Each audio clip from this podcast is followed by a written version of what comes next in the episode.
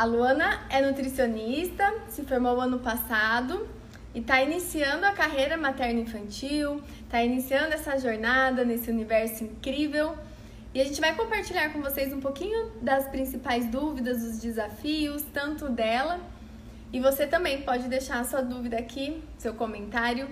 Se você também está iniciando ou deseja iniciar, já discutimos bastante sobre a importância de termos um nicho específico em qualquer né, profissão, independente se somos nutri ou não.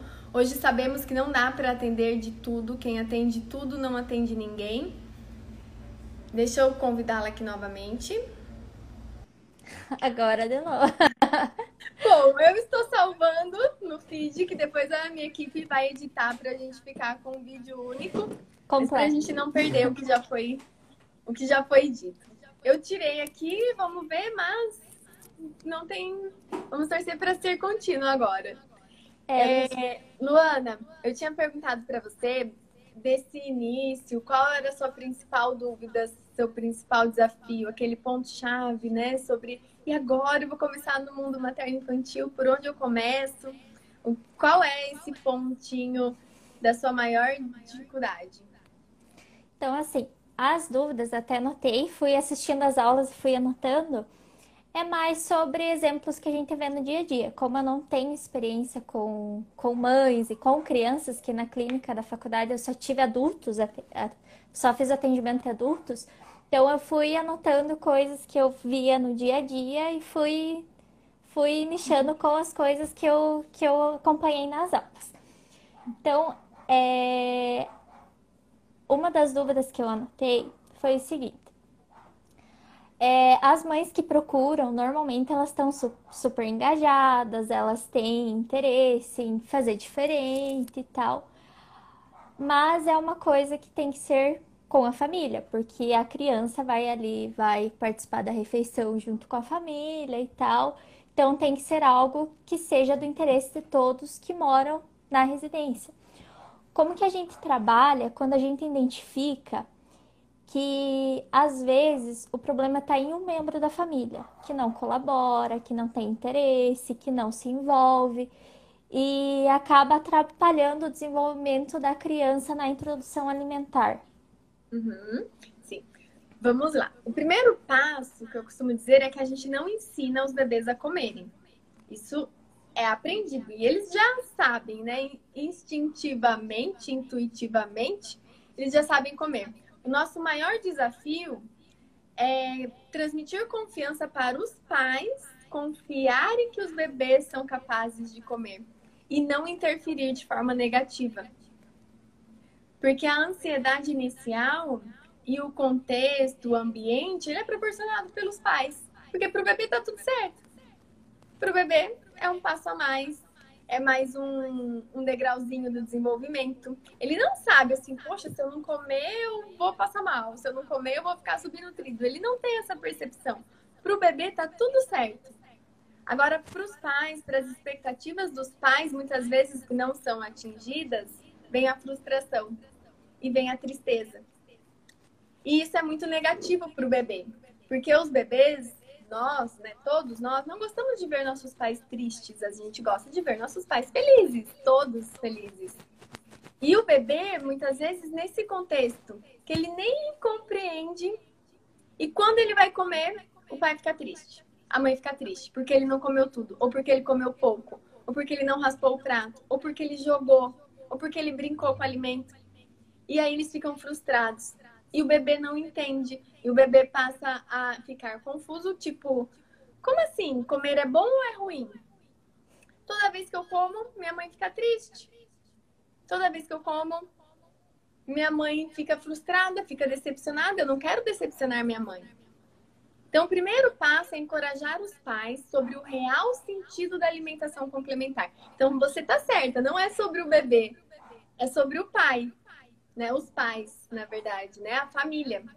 O que é muito efetivo na minha prática clínica, quando eu faço o convite da consulta, quando eu mando a proposta de atendimento, eu faço um convite para que venha junto quem for, ou o cuidador, ou a avó, ou o pai, junto com a mãe, todos que forem ter é, contato direto com a alimentação do bebê para receberem as mesmas orientações. Porque é importante que todos estejam seguros. E costuma ser muito eficiente. Raramente chega uma mãe sozinha, sempre vem acompanhada. Já mostrei vários casos para vocês aqui também no Instagram, né? Que vem com um cuidador, vem com a avó, vem com o pai, às vezes vem com a família. E é uma delícia, claro que a gente tem que ter muita empatia. Às vezes as avós vêm com os hábitos, as crenças enraizadas. E a gente tem que ter muito carinho também para acolher isso, falar que elas sempre fizeram assim, fizeram o melhor, mas agora podemos fazer ainda melhor, fazer de uma forma diferente, mas não que era errado, mas que a gente pode fazer melhor. E é comum as pessoas né, dizerem assim, poxa, é, criei meus filhos todos dessa forma e estão todos grandes, saudáveis, cresceram felizes e fortes. Não morreram. Gente... Não morreram, sobreviveram, né? Mas se a gente pensar mais além, olha só, né? Fazendo dessa forma, a gente já cresceu bem. Eu sou da era da bolachinha de maisena, eu comi bolachinha de maisena muito na minha infância. Mas a gente poderia estar melhor ainda, né? Essa questão. Não é só sobreviver, ficar grande, forte e não estar doente de uma forma é, real. Né? Ou, ou é, aparente. Mas a gente poderia estar muito melhor, né? Tá com o nosso sistema imunológico muito melhor, com a nossa base muito melhor. Então é sobre isso. Quando tem alguém que interfere de forma muito negativa, essa mãe vai ter que estar muito mais encorajada. É muito nítido isso quando, por exemplo, é, elas optam por deixar o bebê comer sozinho e tem alguém que não acredita, que acha perigoso, que acha modismo, ou que vai ficar o tempo todo interferindo, falando que não é legal. Ela tem que estar muito convencida, encorajada, confiante para ela seguir fazendo o que ela acredita. Porque quando a gente consegue transmitir confiança para os pais, é, eles vão. Aí pode o vizinho falar, pode a avó falar, pode o pediatra falar, ou pode a outra nutri falar, pode falar quem for quando eles estão confiantes, eles sabem o que eles estão fazendo, o porquê eles estão fazendo, onde eles desejam chegar e os frutos que eles irão colher, eles vão. Então, essa confiança que é o centro da alimentação complementar que somos responsáveis em passar para eles, para os nossos clientes, para os pais, né, no caso, e para a família. Você já me respondeu outra pergunta que eu ia fazer: como lidar com a memória afetiva dos avós, né? Que os avós eles têm essa, ai, porque eu criei os meus filhos assim, porque vai ser no caldinho de feijão amassado com a batatinha que vai começar a comer. Era essa uma das perguntas que eu ia fazer. Sim. Uma vez eu recebi uma cliente, é... ela era até de uma cidade próxima, de Cianorte, era de Maringá. E ela veio para consulta, ela e o marido. E foi uma consulta muito satisfatória. Eu fiquei muito feliz, eles saíram muito felizes. Foi uma consulta muito bacana. Um mês depois, aproximadamente, ela me mandou um recadinho desejando agendar outra consulta. Eu olhei e falei: eu, é, Olá! Achei que ela tinha confundido, achando que era enviou para o pediatra, né? Falei: Oi, né? É a Kátia, nutricionista, como vocês estão?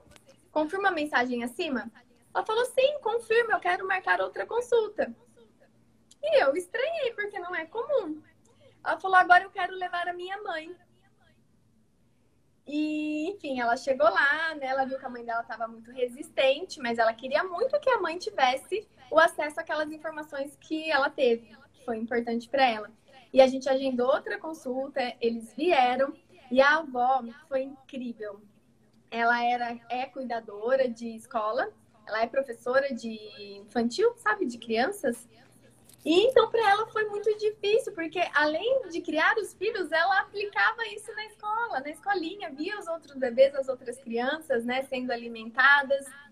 E quando a gente pôde mostrar o além, o porquê, não é que não pode fazer a papinha. A gente pode, mas a gente pode fazer muito melhor, com autonomia, com confiança, com respeito. E, e esse bebê ter muito mais ganho, desenvolvimento, se sentir seguro, se sentir confiante, isso não tem preço, né? E quando ela entendeu que não era perigoso, a gente esclareceu sobre engasgos, Falamos da não necessidade do bico artificial para a bebê já iniciar com um copinho, os líquidos, dos talheres, de, de todo o porquê disso e da segurança disso, do agarrar, da motricidade fina, quando faz sentido, aí não tem volta. Quando toca e quando faz sentido, fez sentido, né? Tudo sobre fazer sentido. Sim. E aí a avó até se emocionou, agradeceu, ficou feliz e levou isso, né, para a profissão dela. Porque o desejo dela ali naquele momento também era gritar o que ela estava ali tendo um despertar. E a gente ficou muito feliz. A gente ficou muito. É, é muito gratificante. Então, como a gente consegue isso? Quando a gente está confiante. Porque a gente transfere confiança com o olhar. Então, é, é muito perfeito todo esse desenvolvimento. É tudo sobre fazer sentido. Quando a gente vai mostrando passo a passo, porque as pecinhas vão se encaixando, vai dando segurança. E a gente vai mostrando o porquê disso, porque não é sobre comer. Comer, todo mundo vai comer. Bem ou mal, a gente vai comer. Mas esse além, né, a gente vai subir o degrauzinho do desenvolvimento e carregar a nossa mochila. E nós vamos decidir se a mochilinha do bebê vai ser vazia, se ele vai apenas comer, ou se ela vai ser rica, rica de vida, de desenvolvimento, de alegria, de prazer, de confiança, de autonomia. Então é isso que a gente deseja para todos os bebês. Tá. Aí eu notei outra questão, que foi uma coisa que é, que eu já já vi acontecer. A gente fala sobre, sobre é, muito sobre o aleitamento materno, quanto é importante quanto é importante ser exclusivo. E é, eu tava, eu surgiu esse esse assunto, é, esse tema na minha cabeça. E eu comecei a pensar que era uma coisa antiga e tal. E daí eu me lembrei que uns dois anos atrás, mais ou menos, eu vi isso. Que é quando a mãe tem o leite, que tem muitas mães que querem amamentar, que sonham com isso e infelizmente não conseguem. Mas tem mães que têm o leite, tudo certinho e não querem amamentar. E eu fiquei pensando assim, como que eu vou lidar com uma mãe que chega para mim, ela tem o leite, isso antes ou depois do nascimento do bebê, e vem atrás do meu atendimento para eu passar uma fórmula para ela porque ela não quer amamentar o bebê. Aí eu pensei, como que eu vou lidar com essa situação? Como que eu vou conversar com uma mãe que já tem isso enraizado na, na cabeça tá. já. Primeiro, primeiro de tudo vem o respeito. Tá? Primeiro, a gente nunca impõe nada para ninguém, para nenhuma mãe, para nenhuma família. Então, o primeiro ponto é o respeito. O segundo é a informação. Será que ela está bem informada? É uma escolha consciente? Se for uma escolha consciente, ok, a gente respeita. Eu já adianto que não é comum, tá? Não é comum o que é comum, muitas vezes, é ela já chegar com a fórmula. Mas não nos procurar para fazer um, um desmame abrupto, assim. Mas pode acontecer. O que é muito comum são as mães não amamentarem por falta de apoio e informação. Ou acreditarem, caírem nos mitos que a fórmula é melhor, que o bebê fica mais gordinho, que sacia mais. Isso acontece. E é muito triste. Por isso que essa escolha dela é informada, né? ela recebeu apoio, ela sabe lá no fundo dela os benefícios, mas mesmo assim ela não quer amamentar, ótimo. A gente orienta da melhor forma possível. Agora, talvez ela está com as crenças, com os mitos, e depois lá na frente ela descobre que o leite dela era bom, que o leite dela não era fraco, que ela poderia ter amamentado. Então é, é isso que a gente não quer, né? Mas sim que a escolha seja informada. É esse, esse, esse ponto que é o que você vai ter que ter o feeling para acolher essa mãe, entender o porquê que ela não quer amamentar, orientá-la ir seguir a melhor maneira com respeito. Sim. É... que mais? Que eu tinha notado, não tem muitas coisas. é, o que a gente vê também é que tem mães que elas já carregam alguns complexos. Então, complexo de imagem, de é, se ver, por exemplo, gorda, é, de ter uma mentalidade que tem que comer pouquinho, que não pode comer de colher porque come demais. É, aí eu pensei nessa questão e anexei com o entendimento de uma criança, por exemplo, que já passou da introdução alimentar, tá ali e às vezes cresce com essa com esse, com esse complexo que talvez essa mãe já carrega de infância também. É, e como trabalhar? Porque a gente vai trabalhar no atendimento infantil, a gente vai trabalhar com as duas partes, né? A gente vai trabalhar com a mãe, vai trabalhar com a criança. Mas às vezes a criança não tem efetividade porque a mãe tem esses, esses complexos particulares que nunca foi, digamos assim, tratado. Como que a gente pode lidar com isso? Uhum. Esse é o maior desafio da nossa profissão, né? Porque não é com as crianças, é com a mãe, com o pai, com a família. E muitas vezes a mãe tem dificuldade, inclusive com sujeira, ela não tolera sujeira, ela não consegue deixar o bebê né, se lambuzar. É, é, realmente, isso é um, um fato que pode ser muito angustioso. Por exemplo, aí a gente precisa, no primeiro momento, fazer com que ela se conecte com ela também, como é a alimentação dela. Se ela tiver muita dificuldade alimentar, se ela tiver muitas coisas mal resolvidas no sentido de conexão, de fome, de saciedade, se ela está muito desorganizada, a gente pode encaminhá-la, inclusive, para um atendimento de nutrição comportamental. A gente ter parceiras que trabalham com adultos, porque é importante ela entender que o nosso corpo sabe, temos o instinto de fome e saciedade, precisamos comer até estar satisfeita, não há mais, não há menos. Mas é, a alimentação complementar é uma ótima oportunidade para que os pais resgatem isso.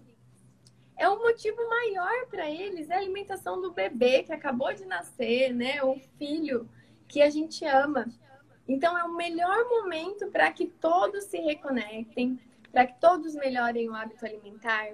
É o momento de ter alimentos saudáveis em casa, de ter alimentos da terra. Então, uma vez que a gente vai comprar, que a gente vai preparar, por que não a família toda se abrir para experimentar?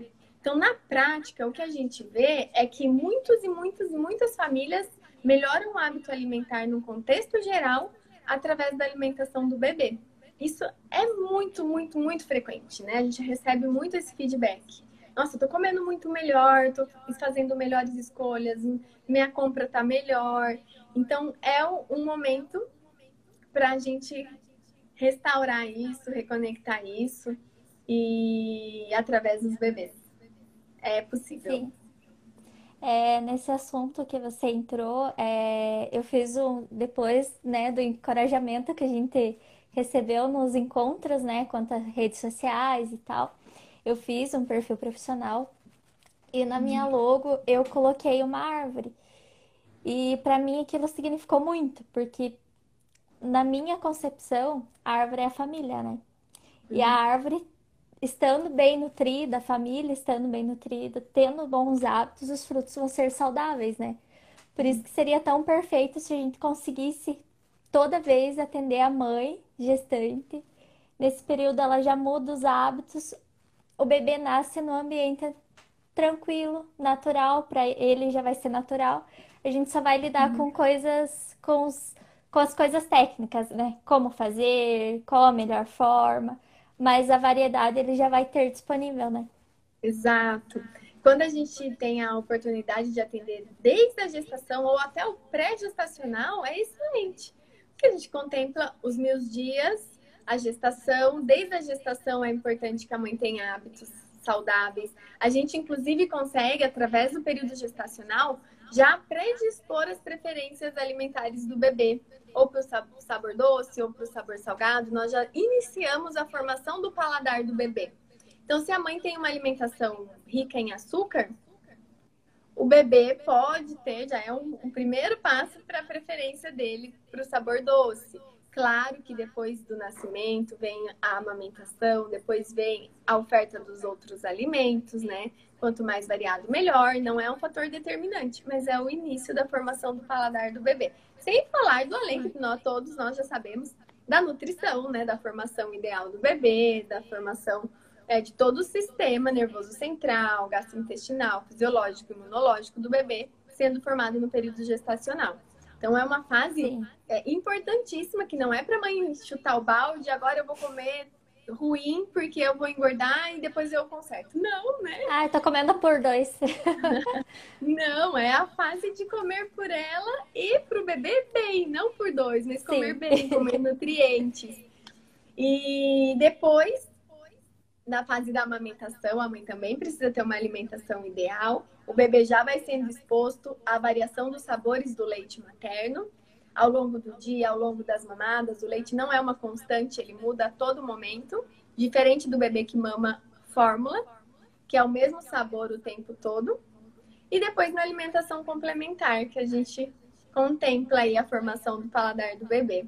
Mas é fundamental que a família tenha hábitos ideais. Então, quanto antes ela tiver o contato, procurar apoio nutricional, melhorar os seus hábitos, melhor.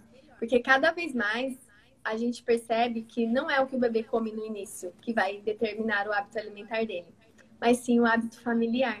De nada adianta o próprio Carlos Gonzalez, que é um pediatra respeitadíssimo mundial, né, um pediatra espanhol, ele diz: não vale nada a gente não dar açúcar, só dar alimentos ideais até dois anos, mas se a família tem um hábito totalmente desequilibrado, se come mal, se come industrializado, se toma refrigerante, se tem muito açúcar, é isso que vai determinar o bebê. Porque quantas e quantas pessoas a gente não vê que a família é obesa, o bebê nasce, eles até fazem o melhor no início, mas depois essa criança se torna obesa. Porque o hábito da família é muito mais determinante. Então, conscientizar a família é um passo fundamental.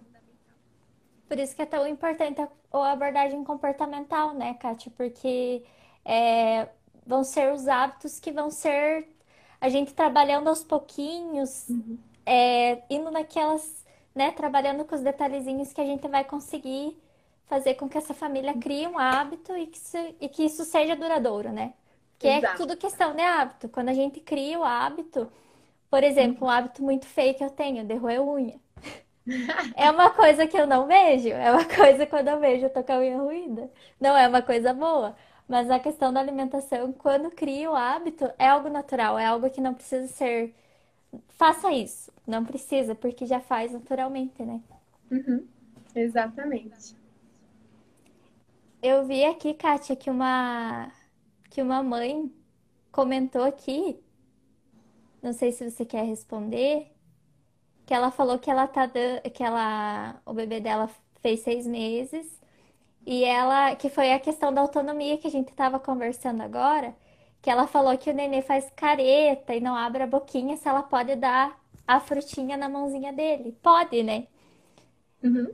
Pode e deve. Quanto mais o bebê experienciar isso, ter contato com os alimentos, mais ele vai se familiarizando mais ele vai é, se interessando e mais ele vai explorando e aprendendo a comer de forma natural.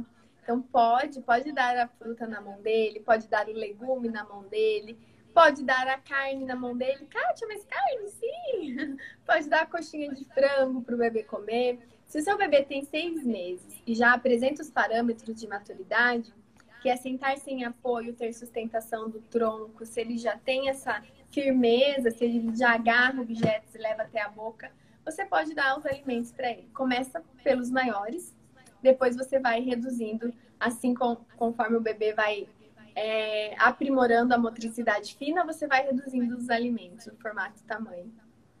E não desistir, né? Sim. tá.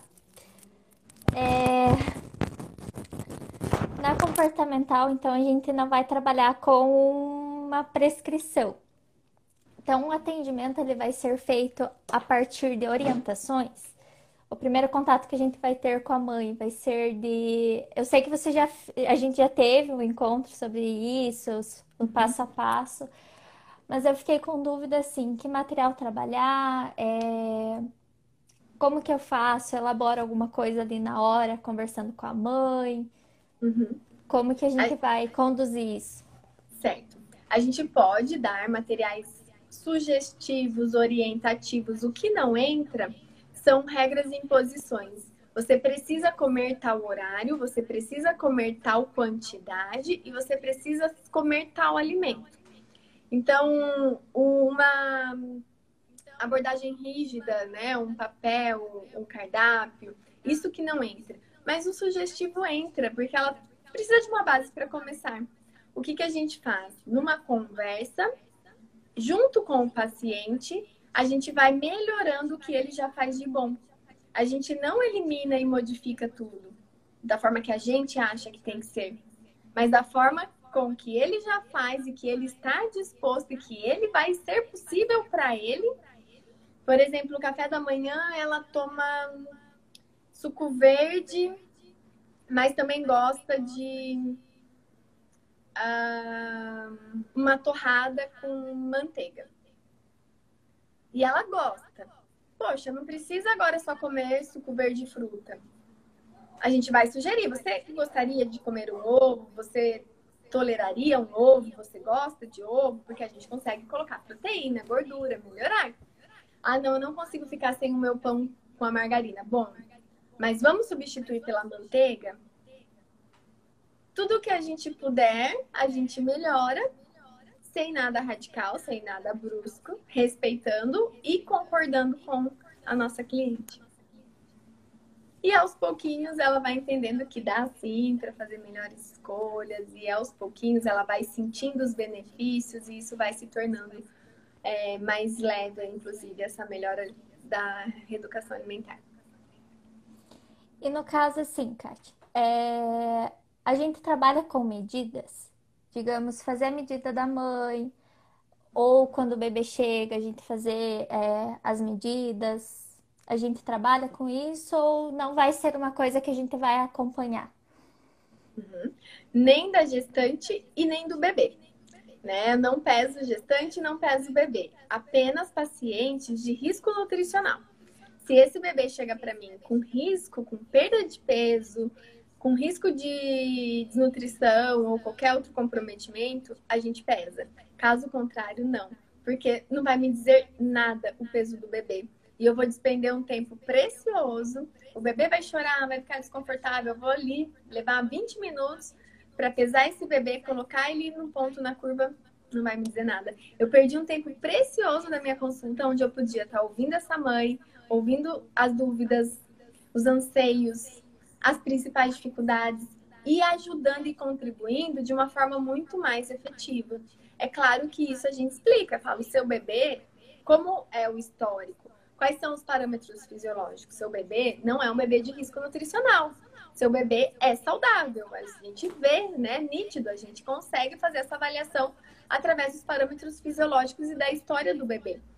Agora, se é um bebê com risco nutricional, aí sim. Mas se é um bebê saudável, a gente parte para o que realmente é eficiente, para o que realmente importa, que é a escutativa, a, o encorajamento, a confiança.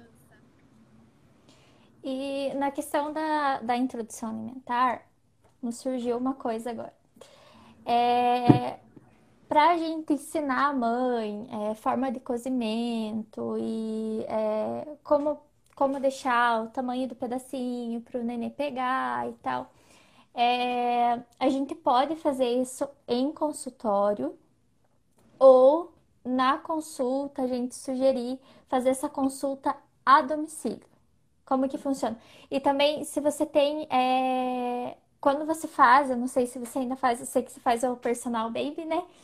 É, se você faz ainda esse atendimento em casa, é, se tem algum diferencial no valor, ou a mãe que está no consultório, você pode fazer esse trabalho também, como que funciona? Uhum. É, eu trabalhei no início como personal da It Baby, onde eu ia até a casa das mães. É um trabalho diferenciado, a gente vai, coloca a mão na massa, dá para treinar a babá, treinar como higienizar os alimentos, como preparar, como armazenar. É mais detalhado e é um trabalho personalizado. Então ele tem um custo maior, até porque você vai muitas vezes atender uma cliente no período, porque tem o deslocamento, tem o tempo de atendimento e muitas vezes você não consegue estar em dois lugares em uma manhã, por exemplo. Então, o custo é maior do trabalho personalizado. É, dentro do consultório, a gente também pode fazer isso de forma prática. Ou com os próprios alimentos, eu uso muito vídeos, materiais didáticos. Então, eu mostro num visor, numa TV, vídeos demonstrativos. Eu mostro a diferença de um gag, de um engasgo, eu mostro o bebê comendo uma coxa de frango, eu mostro o bebê chupando uma laranja. E a mãe vai tendo a percepção, vai de forma bem visual, se encorajando e tendo aquela ideia mesmo, porque para muitas mães é muito distante um bebê chupar uma laranja. Né? Para muitos pais é muito distante. Então, quando eles veem que o bebê agarra, que ele suga, eles falam, puxa, isso é possível, né? E é possível. Então, é, eu gosto muito do material didático, eu uso bastante que são vídeos demonstrativos. Tá. É, eu vi também que você comentou que você não gosta da, da mesa, né? Digamos, você tá atrás da mesa, atendendo, falando com a cliente, né? Então, uhum. é, nesse teu espaço, então, você coloca as poltroninhas para vocês terem uma conversa. Quando o bebê tá junto, como que você lida? Como que é o atendimento assim? Uhum, ótimo. É, eu amo falar sobre isso, compartilhar sobre isso, porque foi uma evolução minha, né? Foi um, um, sentimento que foi sendo conquistado e eu entendi que eu não precisava da mesa. Que meu atendimento podia ser muito mais confortável quando a gente está sentada num ambiente mais acolhedor, batendo um papo, conversando. Muitas e muitas vezes a gente senta no chão, o bebê tá brincando, a mãe senta para amamentar e eu sento do lado e aguardo ela amamentar o bebê, ou ela amamenta na poltrona e a gente vai conversando. Então, é, não tem a necessidade. Eu entendi que aquela mesa era um distanciamento. E aí a gente fez esse formato que deu muito certo e que eu me identifiquei demais e super recomendo para quem desejar. Você até pode ter um, um apoio para você apoiar o seu computador, mas uma vez que a gente se desprende dos protocolos, a gente não precisa ficar anotando. Ao invés da gente ficar perguntando e anotando, a gente escuta e encoraja. É, inclusive eu vou sugerir nessa reunião que eu vou ter com a, com a minha chefe, eu vou sugerir essa questão. Uhum, porque ótimo. eu achei é algo mais sai daquilo engessado, né? Uhum. Que chega Sim. lá, igual uma consulta médica, né? Sai daquilo e torna algo gostoso, algo que, igual você falou, não precisa anotar naquela conversa. Você vai pegar coisas, pegar informações e depois você faz a tua anotação depois do atendimento e tudo certo, né? Uhum. Perfeito. Depois você compartilha com a gente, então. Sim, com certeza. Acho que as minhas dúvidas de antemão era isso. Uhum. É, sim, eram essas. Era mais sobre o atendimento, como lidar com essas situações que né, podem surgir no, no consultório para não ser pega de surpresa, né? Linda, Luana, eu quero, eu quero muito agradecer você, principalmente pela confiança, por estar com a gente no programa Baby Nutri, porque você já pôde sentir isso, como eu sempre falo, eu acredito muito na energia do universo, que as pessoas que estão com a gente é, são pessoas com a mesma energia, com o mesmo propósito, com a mesma missão. E a gente sempre tem um grupo muito seleto de pessoas é, com o mesmo olhar, né? Que desejam e acreditam no mesmo propósito. E, então, eu só quero te agradecer, te desejar muito e muito sucesso, dizer que você pode contar com a gente sempre, com o nosso grupo de apoio, né? é, com tudo que eu puder para compartilhar, para somar e para aprender com vocês. E agora eu quero que você deixe uma mensagem, então, para todas as nutris que estão nos acompanhando, talvez quem esteja na faculdade, quem é, tem um, um, um, uma paixão por materno infantil, mas está sem coragem de começar. Qual é o seu sentimento, sua mensagem é, sobre esse seu despertar também. Então, primeiramente, eu quero agradecer, né, pela oportunidade. É, essa live, eu acho que eu achei que a consultoria seria, ah, você vai me fazer uma ligação, né? E a gente vai conversar e eu comecei hoje essa live muito tensa, tanto que eu tava uma hora antes aqui preparando as coisas. Então, e agora eu tô me sentindo bem à vontade. Eu normalmente sou bem extrovertida, mas eu sou um pouco tímida com, com relação a isso, porque eu nunca fiz a minha primeira vez. Então, eu quero agradecer, primeiramente. Eu acho que isso, essa oportunidade que você está dando pra gente ter essa conversa, se soltar, vai ser um despertar, como você mesmo disse para gente criar conteúdo, né? Porque hoje as redes sociais é o, é o portal para gente conhecer pessoas, acompanhar trabalhos e, e, e levar informação também, né? Uhum. E a mensagem que eu quero dar, principalmente para quem está estudando ainda, terminou a faculdade, não pare de estudar. Se atualiza, se interessou por uma área. Nutrição materno-infantil é apaixonante, porque eu nunca pensei em atuar nessa área. Na faculdade não foi uma coisa que me chamou a atenção, né? Eu era da área do UAN, área de vigilância sanitária, e não era da área clínica, então a nutrição materno-infantil, no que você vai estudando, no que você vai é, se informando, vendo como é, como é transformador, você acaba se apaixonando e e fica, né? Eu já tô. Quando eu fui fazer a minha logo, eu fiquei, meu Deus, será que eu coloco nutricionista materno infantil? E fiquei resistente, resistente, daí coloquei. Nichei logo de cara antes de começar a atender. Então é importante sempre se atualizar, sempre correr atrás de informação. Hoje a gente tem internet, na internet tem tudo. A gente tem muitos perfis de profissionais que são com bons conteúdos, conteúdos de qualidade. Então a gente tem tem muito para aprender, só correr atrás, né? E quem tiver interesse pode entrar nesse programa que é muito bom. Você recomenda o programa? Recomendo. Está só no comecinho. Sim. Que bom, fico muito feliz, Luana. Obrigada novamente. Foi um prazer imenso, é sempre uma alegria estar aqui com vocês. É Acho que quando a gente faz o que a gente ama, não tem outro caminho, né? A gente faz com amor, Sim. com alegria, porque a gente quer, porque a gente gosta. E eu só tenho a agradecer a você e todo mundo que está nos acompanhando aqui, que sempre nos acompanha. Sempre vejo as, as pessoas, né, que já são familiares para mim, que sempre estão aqui deixando um recadinho. É, então, um beijo grande para todos vocês. Mônica, perdeu? A live vai ficar salva, tá? Então, vai ficar salva no perfil e se você conhece alguma amiga Nutri, quem está começando também possa se interessar pelo conteúdo, compartilha, tem uma festinha aqui, envia para sua amiga, é, assiste novamente se você perdeu alguma dica. E fica aqui o nosso obrigada, boa noite. E Luana, na próxima quarta-feira.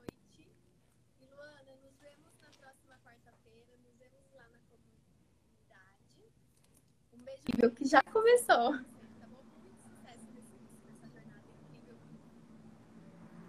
Beijo, Kátia. Obrigada pela oportunidade. Obrigada. Nos vemos semana que vem. Até. Beijo, pessoal. Beijo. Até. Até. Tchau, tchau. Tchau.